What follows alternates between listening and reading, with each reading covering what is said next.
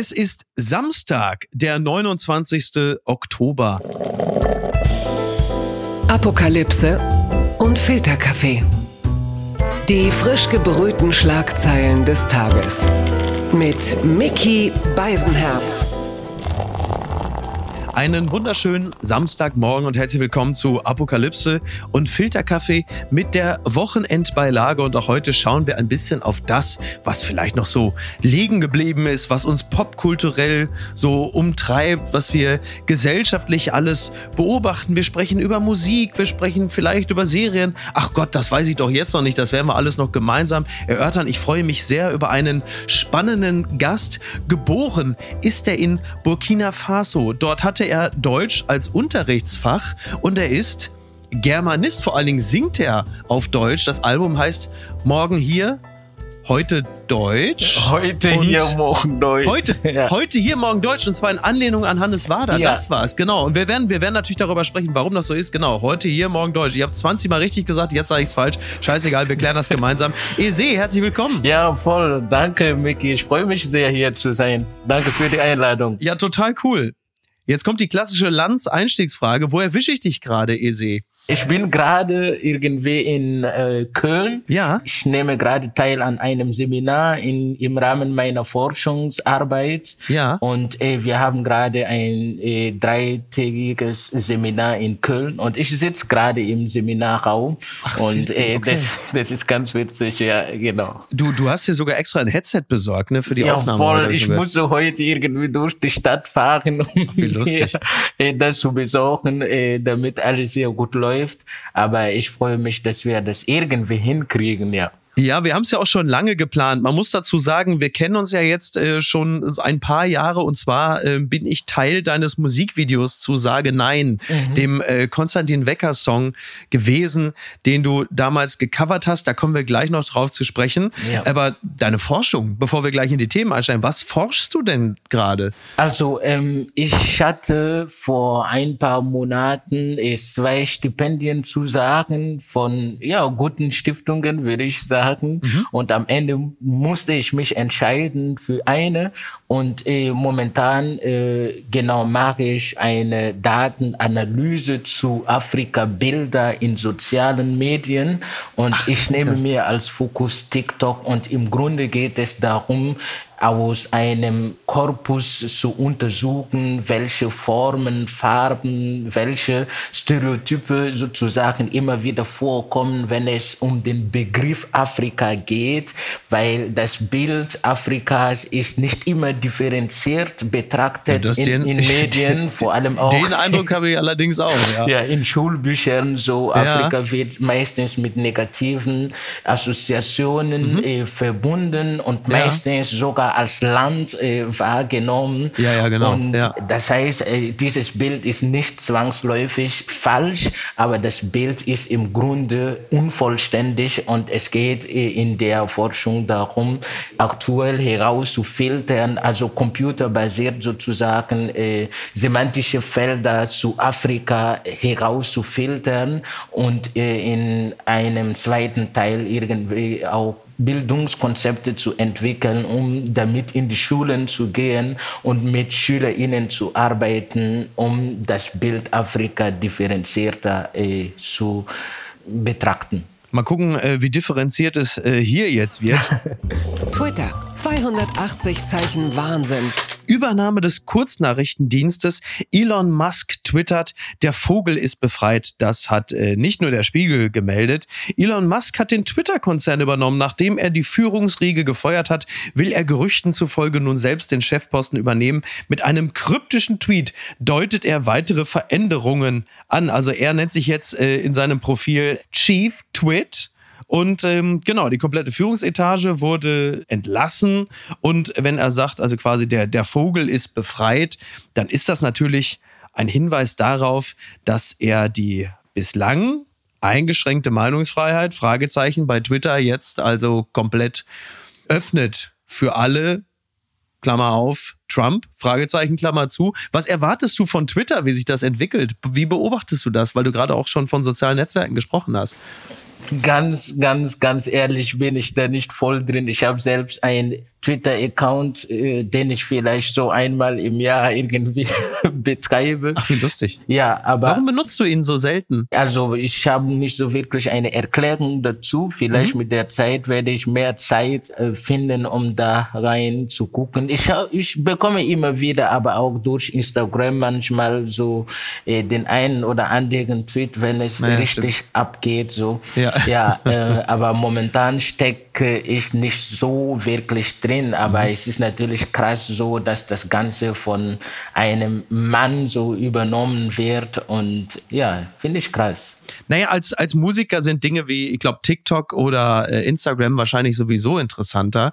Und was man natürlich bei Twitter erlebt, ist A, dass Menschen sich auch schon vor der Übernahme von Elon Musk abgemeldet haben. Zuletzt war es Saskia Esken von der SPD, Kevin Kühnert von der SPD. Also scheint vor allen Dingen sehr viele SPDler zu treffen, die sagen, wir wollen hier nicht mehr sein. Und jetzt ist es halt, klar, viele machen sich Sorgen, wenn jetzt äh, Elon Musk übernimmt und dann quasi äh, dem Liberalismus, dem Ultraliberalismus freie Hand lässt, dass also Hate Speech immer mehr davon galoppiert. Ein Tweet fand ich sehr lustig zu dem Thema von einem gewissen Account namens Jesse McLaren. Der hat nur geschrieben, Elon Musk Musk taking over Twitter feels like somebody took a poop in the glass of pee I was drinking. Und ich finde, das äh, trifft es eigentlich, denn vorher war es auch schon jetzt nicht unbedingt ein steter Quell der Freude. Und ob jetzt Elon Musk übernimmt oder nicht, hat für mich persönlich erstmal äh, keine großen Auswirkungen. Aber viele andere melden sich ab und gehen dann zu Mastodon. Das ist so ein alternativer Dienst, der aber auch ein bisschen seltsam dargestellt ist. Aber naja, warten wir es mal ab. Aber das Thema äh, sage Nein und Meinungsäußerung, das Thema begleitet uns ja sowieso die ganze Zeit hier. Ja, definitiv. Auch äh, im digitalen Bereich ist es natürlich auch gerade alles so, was Rassismus angeht, Sexismus und an gewissen Themen so alles wieder salonfähig. Aber da musste ich auch äh, sagen, so genau, es ist immer wieder schön in Erinnerung zu haben, äh, solche Organisationen wie Hate mhm. Aid, Hate genau, Aid, ja, genau, die auch ja. Menschen unterstützen äh, im digitalen Bereich, wenn sie Anfeindungen oder rassistische Diskriminierungen erleben, dass sie sich auch an sie wenden können. Und ich hatte selbst da auch eine Unterstützung, weil ich, mhm. weil einer meiner Songs irgendwann mal auch übernommen wurde von ja. einem rechten YouTuber. Von ein Song von dir? Ja, genau. Und ja, ich hatte mich bisher noch nicht so öffentlich äh, geäußert darüber, mhm. Aber der Fall ist erfolgreich gewesen. Aber kannst und, du mir das kurz erklären? Also welcher Song war das und was wurde dann daraus gemacht? Ja, ich hatte, ich glaube 2019 hatte ich einen Song geschrieben, Kein Mensch ist illegal. Mhm. Mhm. Und genau, ich habe auch bei der Tour mit meinen Musikern aus Burkina Faso ein Video dazu gedreht, live gespielt im Studio. Mhm. Und das Video habe ich online gestellt auf meinem YouTube-Kanal. Und erstmal habe ich echt wirklich Hate-Kommentare bekommen. Und das okay. war auch das erste Mal, wo ich dachte, ach krass, mhm. das kann ja richtig so weit gehen. Und ich habe das Video bestimmt dreimal wieder runtergenommen, weil das einfach, also durch die Algorithmen ging das in die komplett falsche Richtung. Okay. So, und dann habe ich mir überlegt, was ich machen könnte, habe ich mit meinem Umfeld dann äh, gesprochen und bin dann auch darüber auf Hate Aid gekommen und ich hatte einen Austausch mit denen und das, das war unglaublich super, dass sie auch wirklich mich da krass unterstützt haben und die Kanzlei hat den Fall übernommen und dann dagegen äh, vorgegangen mhm. und am Ende müsste er, weil er hat Teile von meinem Song und von meinen Bildern aus dem Video ja. benutzt und hat auch die neu Teile sozusagen kommentiert so okay, und, verstehe. und ja. ich habe ja den Text komplett äh, geschrieben und es ist ja auch bei der GEMA gemeldet und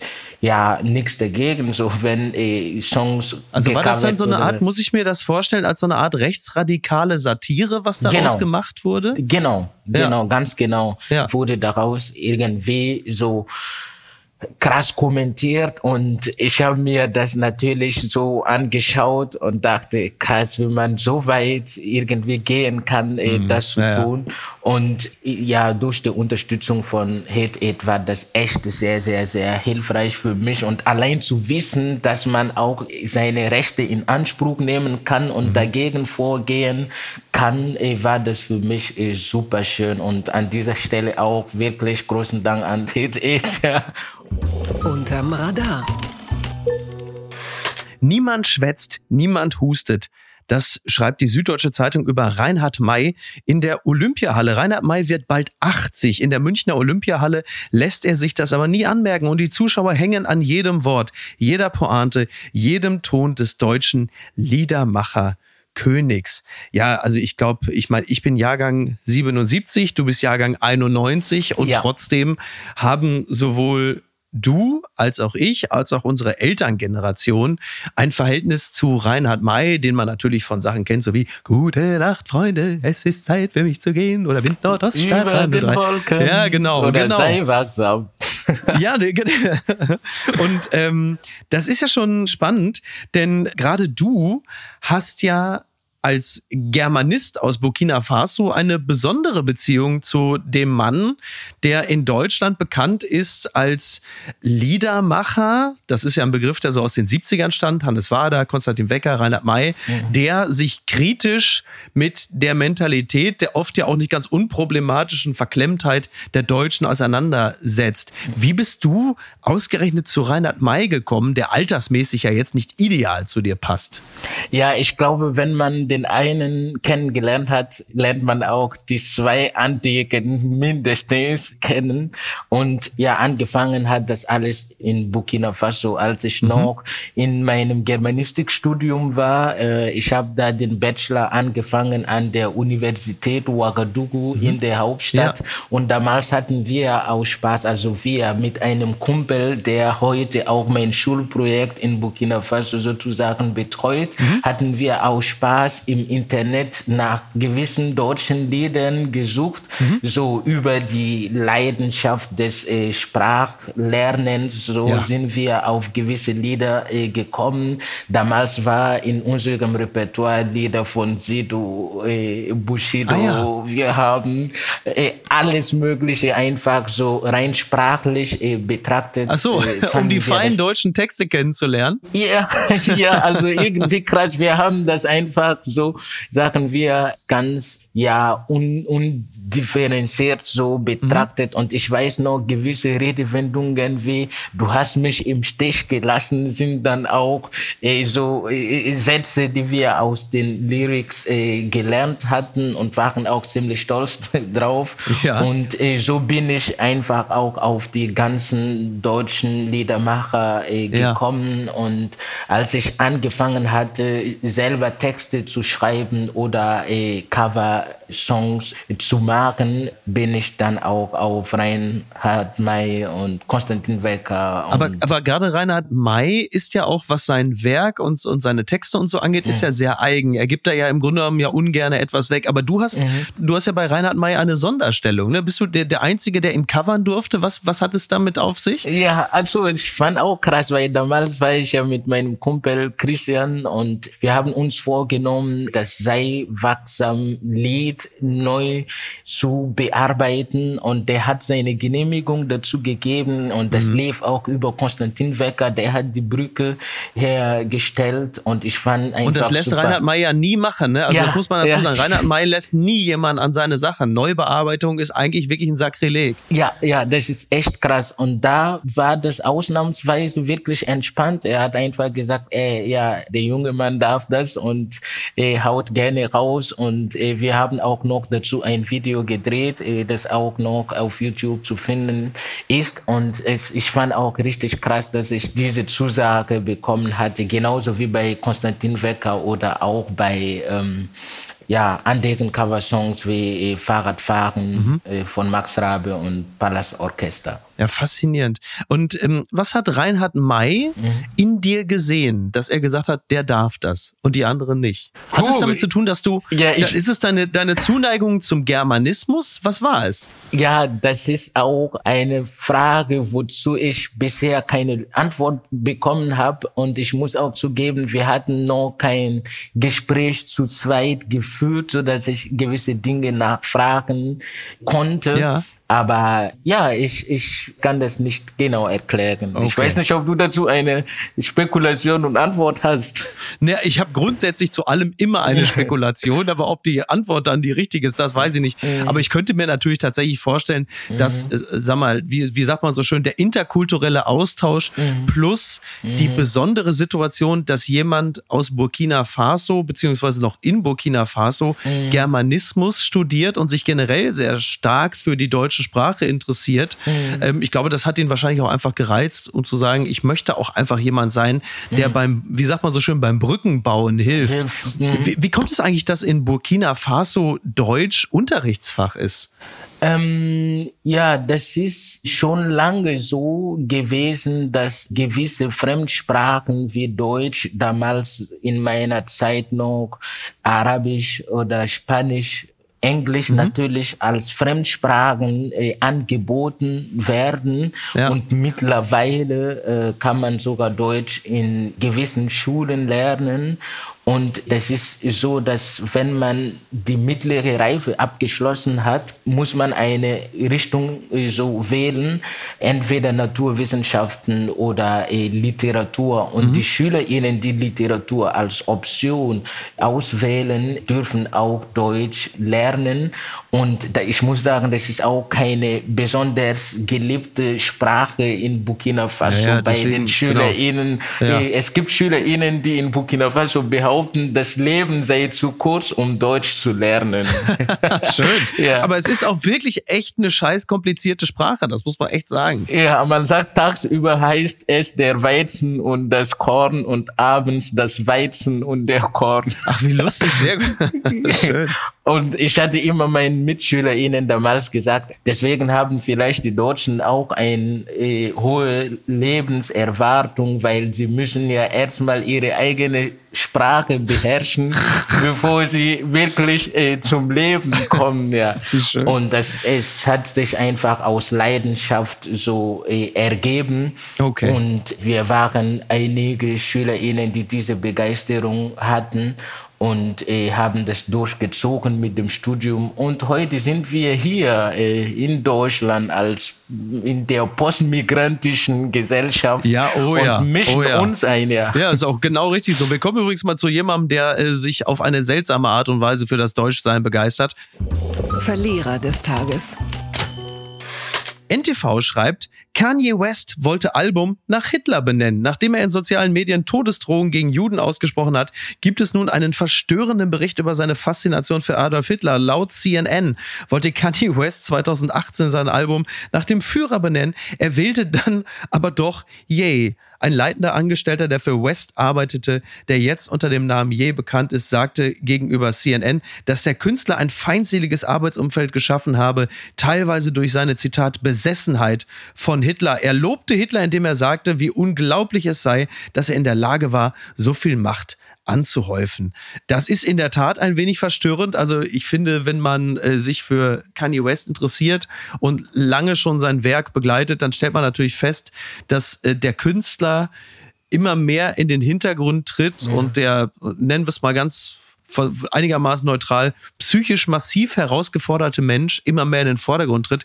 Hast du die Entwicklung von Kanye West in irgendeiner Art und Weise begleitet, beobachtet, wahrgenommen? Nee, ehrlich gesagt nicht so wirklich. Ich habe auch mitgekriegt in den letzten Tagen, dass gewisse antisemitische Äußerungen äh, mhm. äh, gemacht wurden und das ist natürlich ein No-Go und gerade in diesen Zeiten, wo wirklich viele Ismen wieder salonfähig werden, ist es ziemlich krass, äh, dass solche Äußerungen gemacht werden. Und ich finde auch, ja, dementsprechend das Abbrechen der Zusammenarbeit mit gewissen Unternehmen äh, mhm. natürlich ja, selbstverständlich. So. Hast ja auch gar keine andere Chance. Ne? Also Ja. da wird sich ja nun jetzt lang und breit drüber gestritten, ob jetzt Kanye West ein full-blown Antisemit ist aus dem tiefsten Herzen oder ob er halt einfach aufgrund seiner bipolaren Störung äh, sich halt einfach das Schlimmstmögliche raussucht, was so das menschliche Gehirn zu leisten imstande ist. Antisemitismus.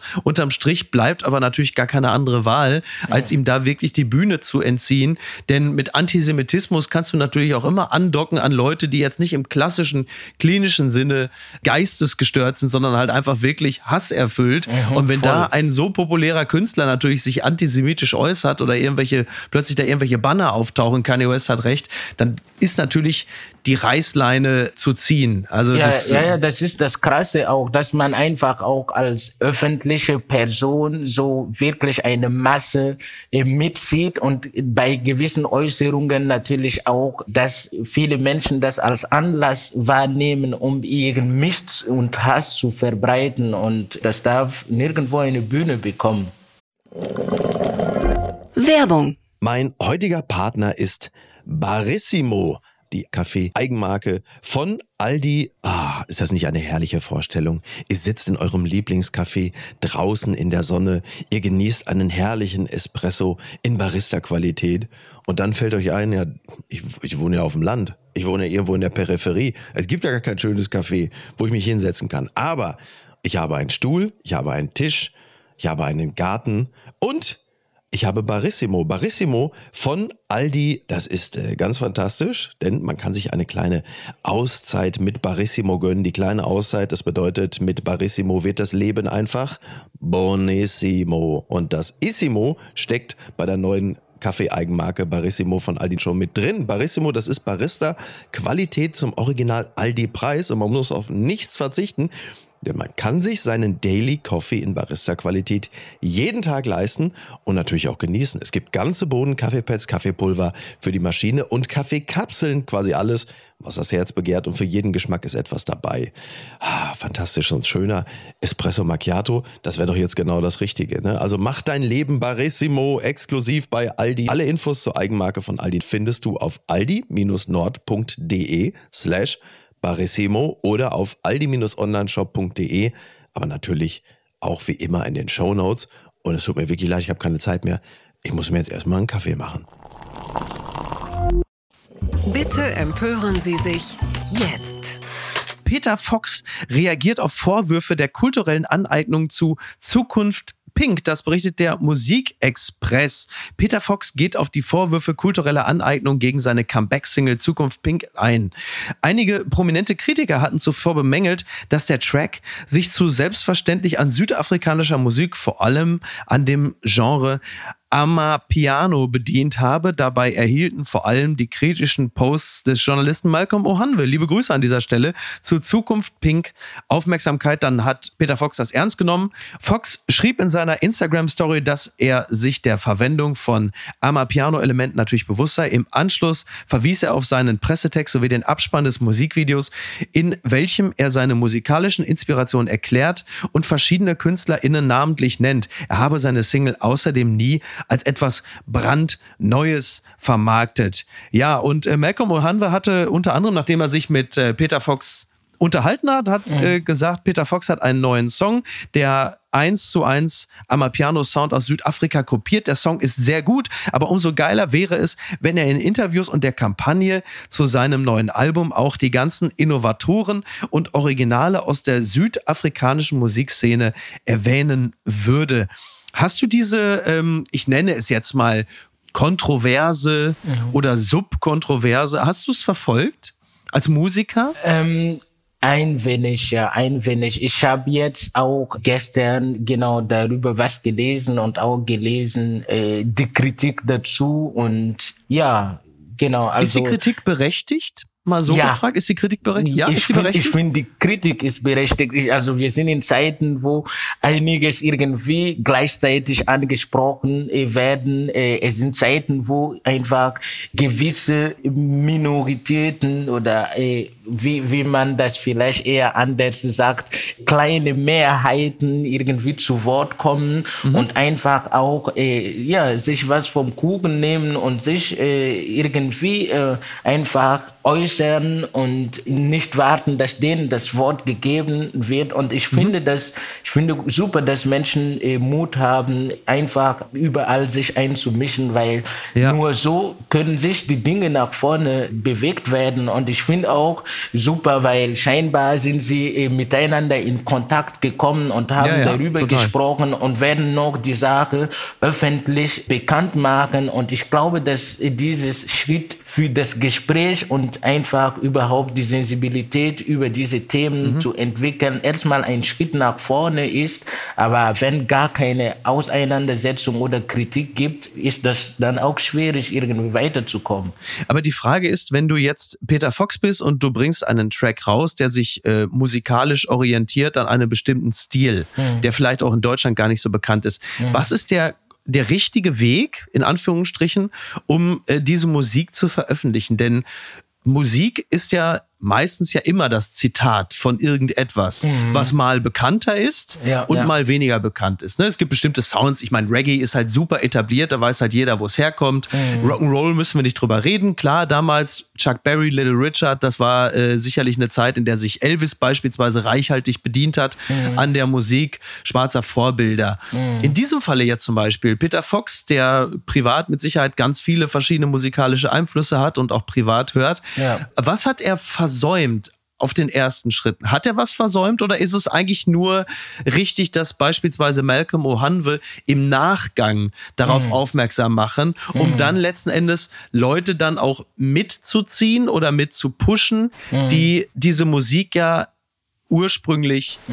na, erschaffen haben. Mm. Sagen wir es mal so. Also was ist so das richtige Prozedere? Ja, also ich bin nicht Peter Fox und ich glaube, da genau irgendwie so zu sagen, was der richtige Weg ist. Mhm. ist Weil er hat die Musik ja nicht gestohlen. Er genau, hat ja nicht irgendwem, ja. er hat ja nicht irgendwem die, die Komposition geklaut oder genau, so, sondern er hat einen ich glaube, Stil der übernommen. kommt ja auch zu Wort und äh, wird sich ja auch positionieren und ich denke, dass äh, genau, er hat schon ein bisschen angeteasert, dass er auch schon, was Credits angeht und so, gewisse Dinge dargestellt hat und wenn Malcolm das kritisiert recherchiert hat und vielleicht hat er Recherchen dazu gemacht und äh, ich weiß selber, dass Amapiano in letzter Zeit richtig abgeht. Ich gehe, mhm. ich fahre auch komplett drauf ab. Lerne Ist das so, ja? ja? ja? Wird das in Clubs dann gespielt in oder Clubs, wie läuft das dann? Weil, ne? In Clubs ja. glaube ich, ich weiß es nicht. Mhm. Ich habe in letzter Zeit keine Clubs äh, besucht, aber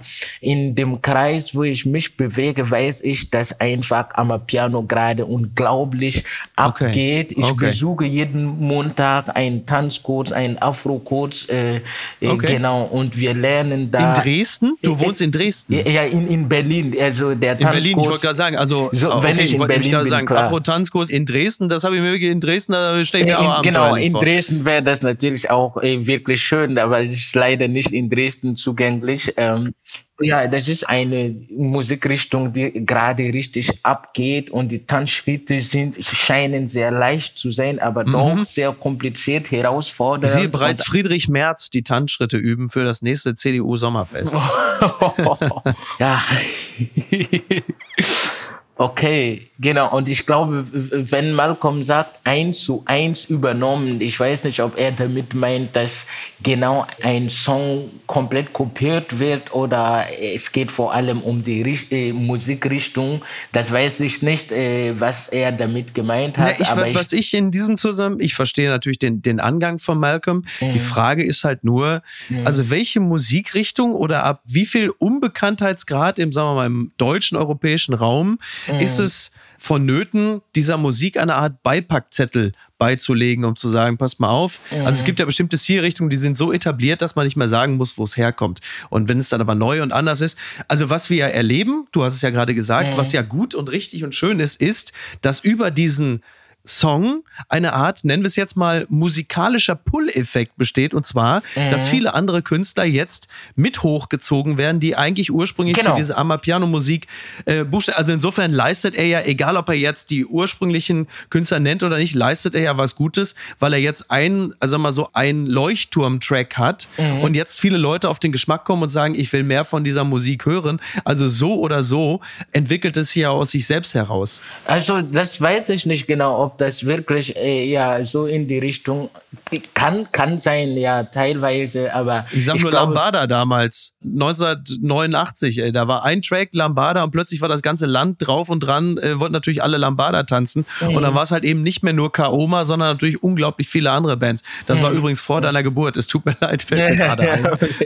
ja, verstehe. Aber ich glaube, dass genau durch diese Auseinandersetzung mit den beiden äh, und ich, wie ich mitkriege, macht er Peter Fox auch schon äh, viel in die Richtung. Ich vermute oder ich mein Traum oder mein Wunsch oder ich kann mir vorstellen, dass vielleicht auch äh, südafrikanische Musiker eingeladen werden, die mit ihm auf Tour gehen, äh, die auch äh, vielleicht über ihn eine Bühne bekommen und mhm. dass sie auch dadurch mitgepusht werden. Ich weiß nicht, was geplant wird, aber erstmal überhaupt darüber sich auseinanderzusetzen und das Gespräch überhaupt nicht so abzulehnen, fände ich auf jeden Fall als äh, äh, coolen ersten Schritt. Absolut.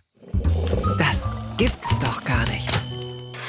AP News meldet at San Francisco restaurant Pups Chow on Filet Mignon. San Francisco is a foodie heaven with plenty of Michelin starred restaurants and San Franciscans love dogs. So it might come as no surprise that an entrepreneur has decided to combine the two passions. Ja, also kurz zusammengefasst, es gibt in San Francisco ein Gourmet-Restaurant für Hunde. Also jetzt nicht, wo man Hunde, also äh, mit Bechamel, sondern also die Hunde selber dürfen dort essen für 75 Dollar äh, für den kleinen Hund. Da gibt es dann sogenannte Doggy Dinners mit mehreren Kursen. Äh, man nennt es Bone Appetite, das Bone Appetite Meal, featuring dishes like Chicken Skin Waffles, also Hühnerhautwaffeln und Filet Mignon, Steak Tartar mit Quail-Egg, ich glaube mit Wachteleiern. Also da gibt es auch noch Mimosas dazu und da gibt es auch noch ein bisschen was Kleines dazu für den Menschen, der den Hund begleitet. Kostet nur 75 Dollar. Und äh, jetzt die Frage, Ese, also A, hast du einen Hund oder B, wenn du keinen hast, wie sehr denkst du darüber nach, dir einen zuzulegen, nur um mal äh, ein derartiges äh, Restauranterlebnis zu haben? Mein Freund Oliver Polak hört übrigens ganz genau zu, denn 75 Dollar hat er für den Hund schon lange nicht mehr nur ausgegeben. Arthur frisst für deutlich mehr Geld. Krass, nee, ich habe keinen Hund. Es ist aber schön, dass andere Menschen eher diese Aufgabe oder Leidenschaft so äh, gut äh, pflegen können. Und Wie glaub, realistisch dadurch, glaubst du, ist es, dass es in Dresden demnächst so ein Restaurant aufmacht? in dem nur die Haustiere äh, teuer essen gehen. Also ich habe schon äh, mit einer Freundin gesprochen, die sich schon überlegt hatte, äh, ein Katzenrestaurant aufzumachen. Ah, Vielleicht ja. wird es schneller äh, äh vorkommen als äh, bei den Hunden. Aber ist das dann ein Restaurant nur für Katzen oder ist es ein Restaurant, in dem Katzen sind, die man streicheln kann? Weil es gibt natürlich in, sowohl in Hamburg, wo ich mal gewohnt habe in der Straße, als auch in der Stadt Bochum, in der ich noch eine Wohnung habe, jeweils ein Katzencafé. Also und in, in Japan gibt es, glaube ich, ganz viele davon, dass ja. man halt irgendwo sitzt und einen Tee trinkt oder einen Kaffee trinkt und dann einfach eine Katze streicheln kann, weil Katzen offenkundig für die Leute etwas so Beruhigendes haben. Ja, ich glaube, das ist eher in die Richtung gedacht, aber dass äh, Hunde sich selbstständig Richtung Restaurant bewegen und wahnsinnig viel Geld ausgeben, meiner Meinung nach, das ist echt eine Sache von Privileg. Genau, jetzt sind wir nämlich gerade mal, weil, weil das ja auch etwas ist, was, womit du dich in der Forschung gerade beschäftigst. Da kommen wir ja. nämlich mal zu einem der ältesten Stereotypen. Mhm. Gerade wenn wir über dieses Thema 75 Dollar für den Hund, fürs Restaurant, da komme ich nämlich zu dem Afrika-Stereotyp meiner Kindheit. Mhm. 75 Dollar für einen Hund, die armen Kinder in Afrika. Ja. Der, der, also wahrscheinlich der älteste Satz in dem Zusammenhang. Was geht dir durch den Kopf, wenn du so einen Satz hörst? Ja, äh, äh, es gibt natürlich dieses White Saviorismus. Äh, also es geht vor allem um auch in der Beschreibung von oben herab so. Mhm. Es passiert nicht so wirklich immer auf Augenhöhe Und Ja. Dieses Bild, was immer wieder äh, verbreitet wird, ist natürlich nicht falsch, nur ist das Bild unvollständig, ja. Ja, ich meine, Afrika ne, ist ja, wie wir ja nun alle wissen, ein Kontinent und nicht das eine Land Afrika, ja. Genau, es fängt ja schon äh, dort an, genau Afrika als Kontinent wahrzunehmen und äh, nicht als homogenen Block, wo alle afrikanisch Ja, ja. sprechen so und vor allem auch heute, wenn man so durch Umfragen oder äh, bei gewissen Studien äh, reinschaut, ist der Kontinent als K-Kontinent beschrieben mit Krieg, Korruption, Kinderarbeit, Krankheiten und so. Aber es ist nicht nur, dass man vergisst auch zu erwähnen, was Afrika auch unterdrückt. Und äh, man sagt manchmal, der Kontinent ist arm, aber eigentlich ist Afrika verarmt worden, so, weil es gibt sehr viele Ressourcen. Genau, eigentlich, dass äh, der Kontinent reich sein sollte. Ja, es gibt ja Länder wie Und- beispielsweise Nigeria, die ja über massiv Bodenschätze zum Beispiel verfügen ne, und wahnsinnige Ressourcen. In Bu- Burkina Faso auch Ja. wird Gold äh, massiv exportiert und die Bevölkerung äh, hat äh, wenig davon. Und es ist auch natürlich gerade die Frustrationen äh, bei den Menschen, äh, gerade auch durch äh, Putsch äh, in der Regierung, dass die Menschen einfach wirklich immer wieder auf die Straße gehen und versuchen selbst zu bestimmen, wer regieren soll. Und wenn die Sachen nicht koscher sind, sind sie bereit so für Aufstände. So ja klar, es gibt sehr viel so, was nicht äh, gut läuft, nur in, im Zusammenhang von äh, Kolonialismus, von Imperialismus äh, vergisst man einfach auch die Ebene der Unterdrückung, die Ebene der Macht und überhaupt der Diskurs. So, wenn irgendein weißer äh, Politiker in Deutschland behauptet, ich weiß, das waren die Tönnies oder so, man äh, Ja, so, soll ja. mit den Afrikanern äh, äh, Lichter bringen, damit sie wenig Kinder machen oder sowas. Es ist irgendwie schon scheiße, das zu reproduzieren, aber ähm, ja, man vergisst manchmal diese Ebene äh, von der Machtungleichheit, die über die Zeit etabliert wurde und das spielt auch in kleinen Projekten mit rein, so dass man automatisch denkt, man ist derjenige, der helfen kann und äh, die Menschen sind ganz passiv und können nichts und man muss und muss so. Ja. Ganz weit vorne. Deutschester sein. Plattenbau, die CD der Woche. Heute hier morgen Deutsch von Eze. Das berichtet Neues Deutschland. Eze ist der Allrounder aus Burkina Faso, der mittlerweile in Dresden daheme ist. Jetzt veröffentlicht er heute hier morgen Deutsch sein zweites Studioalbum. Es ist ein ganz persönlicher Entwurf von dem, was Eze Wentoin unter Deutschsein versteht. Mit Musik, Dichtkunst, Tanz und Sprachwitz feiert er seinen Migrationsvordergrund und lässt das Deutschsein migrantisch werden. Also wir haben schon ähm, darüber gesprochen, dass du regelmäßig Songs coverst von Rainer May, Hannes Wader und Konstantin Wecker. Die, die Frage ist natürlich, A, ähm, wieso ausgerechnet die drei Liedermacher? Aber was ich zunächst einmal wissen will, wieso Dresden? Also in meiner Wahrnehmung gibt es für Menschen aus Burkina Faso günstigere Lebensräume in Deutschland als ausgerechnet Dresden. Alle Klischees mal mit reingenommen. Ja, klar. Ich kann natürlich äh, nachvollziehen, wenn äh, Leute äh, so vor Dresden mit all ja, den Rechten da, Pegida, AfD so verbinden. Hat Dresden ja auch ein bisschen selbst mit zu beigetragen, muss man ja der Fairness halber sagen. Ne? Ja, also ich, ich denke aber, was für einen schwarzen Menschen wie mich so, klar hast du mehr Chancen irgendwie, ja, da wo viele Rechte unterwegs sind, so Rassismus zu erleben, Anfeindungen.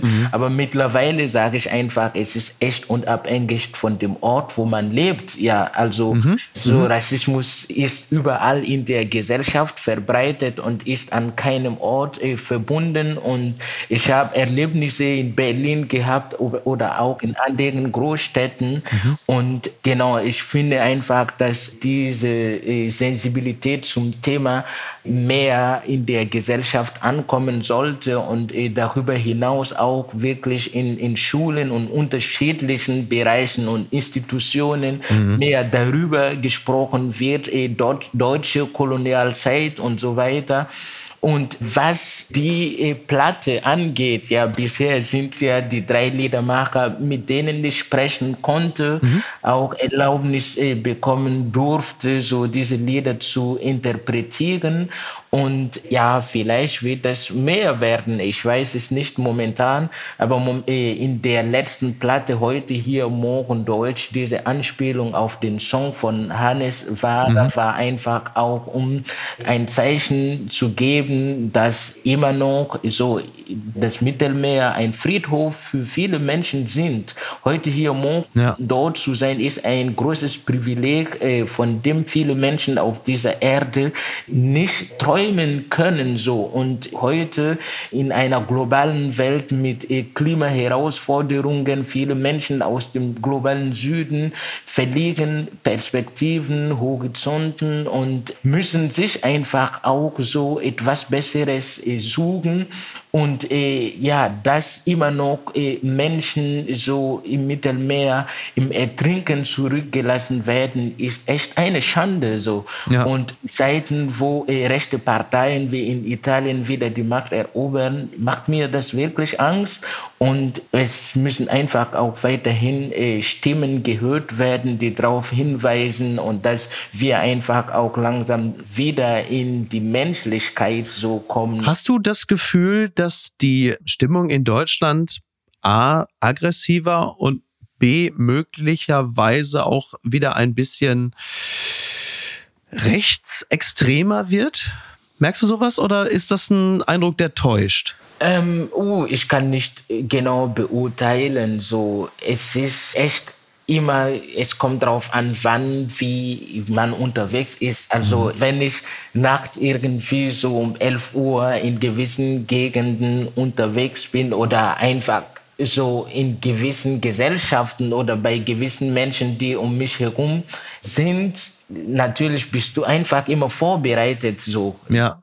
Gibt es auch eine Form des positiven Rassismus, der dir begegnet? Äh, ich weiß nicht, was du unter positiven. Also positive Attribute, die man mit dir verbindet, weil du schwarz bist. Natürlich, genau. Ich habe äh, genau immer wieder davon gehört, was ich auch mittlerweile so ziemlich scheiße finde und hatte auch darüber Gespräche mit Menschen, weil so in einer Gesellschaft, wo man als äh, Teil von gewisser Minorität irgendwie das Doppelte oder keine Ahnung, einfach viel mehr leisten kann. Ich habe in einem neuen Song geschrieben, was noch nicht veröffentlicht wird. So, um zu leben, musst du zuerst mal überleben. Und mhm. all diese Makro- und Mikroaggressionen in der Gesellschaft sind einfach auch ein Last, was einen begleitet. So und irgendwie zu sagen, okay, das äh, Schwarzsein einfach so auf der Bühne zu stellen und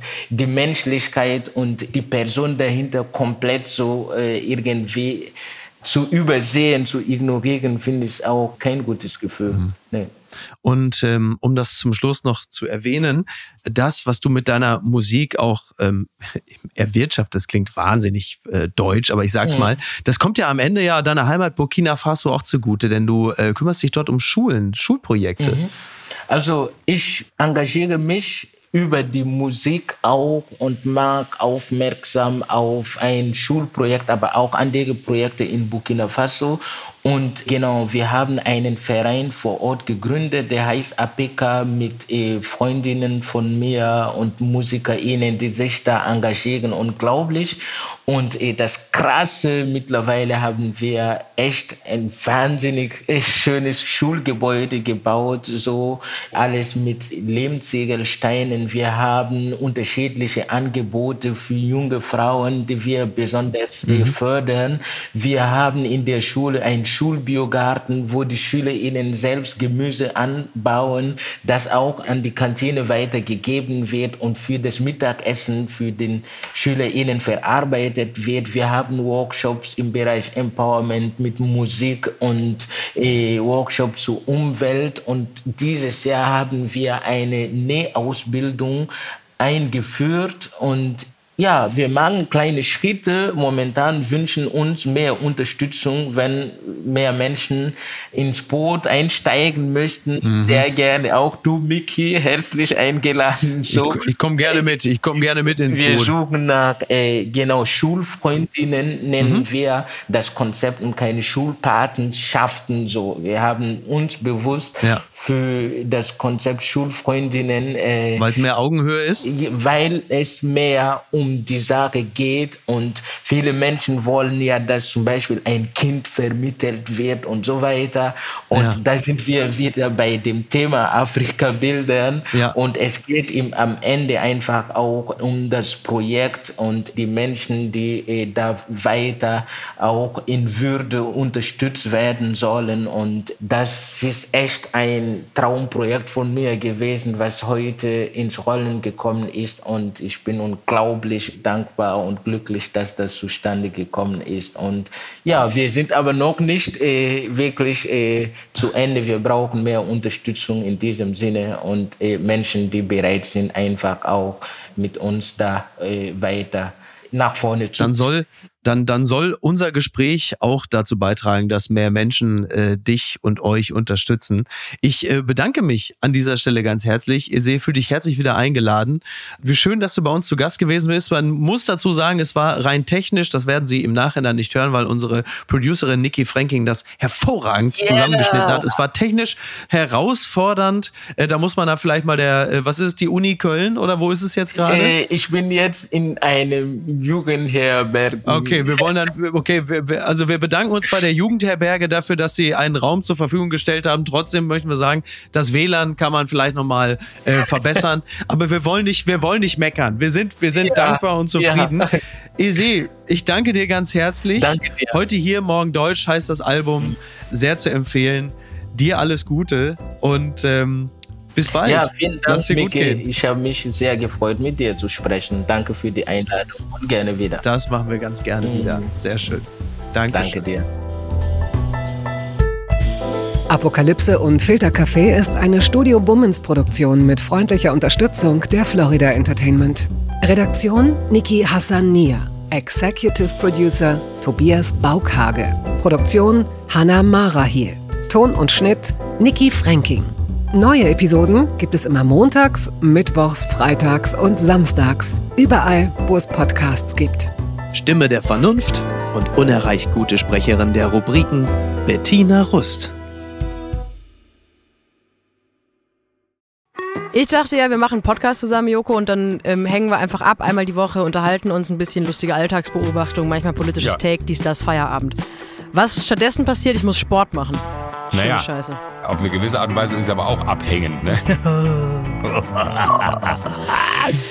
ja gut, ähm, das ist aber so, so eine Entwicklung, die man natürlich nicht kommen sieht, wenn man einen Podcast beginnt, wo man aber, wenn man einen Podcast hat, wie wir beide, der jeden Donnerstag erscheint äh, und Sunset Club heißt, sehr dankbar darüber ist, dass zum Beispiel ein Gast wie Kai Pflaume sagt, hast du nicht Bock auf eine Klimmzug-Challenge? Ja, und jetzt mache ich seit zweieinhalb Monaten, trainiere ich Klimmzüge. Bald ist es soweit. Die große Auflösung, habe ich es geschafft, einen Klimmzug zu schaffen. Also habe ich es geschafft, ihn zu schaffen. Und die Laune ist im Keller bei mir, außer natürlich, wenn wir uns unterhalten miteinander. Aber den Rest der Zeit, den ich nicht mit dir Podcast mache, mache ich ja Sport. Ja, äh, schaltet doch einfach ein und hört rein. Wir würden uns sehr freuen. Und wenn es euch nicht gefällt, sagt es bitte keinem.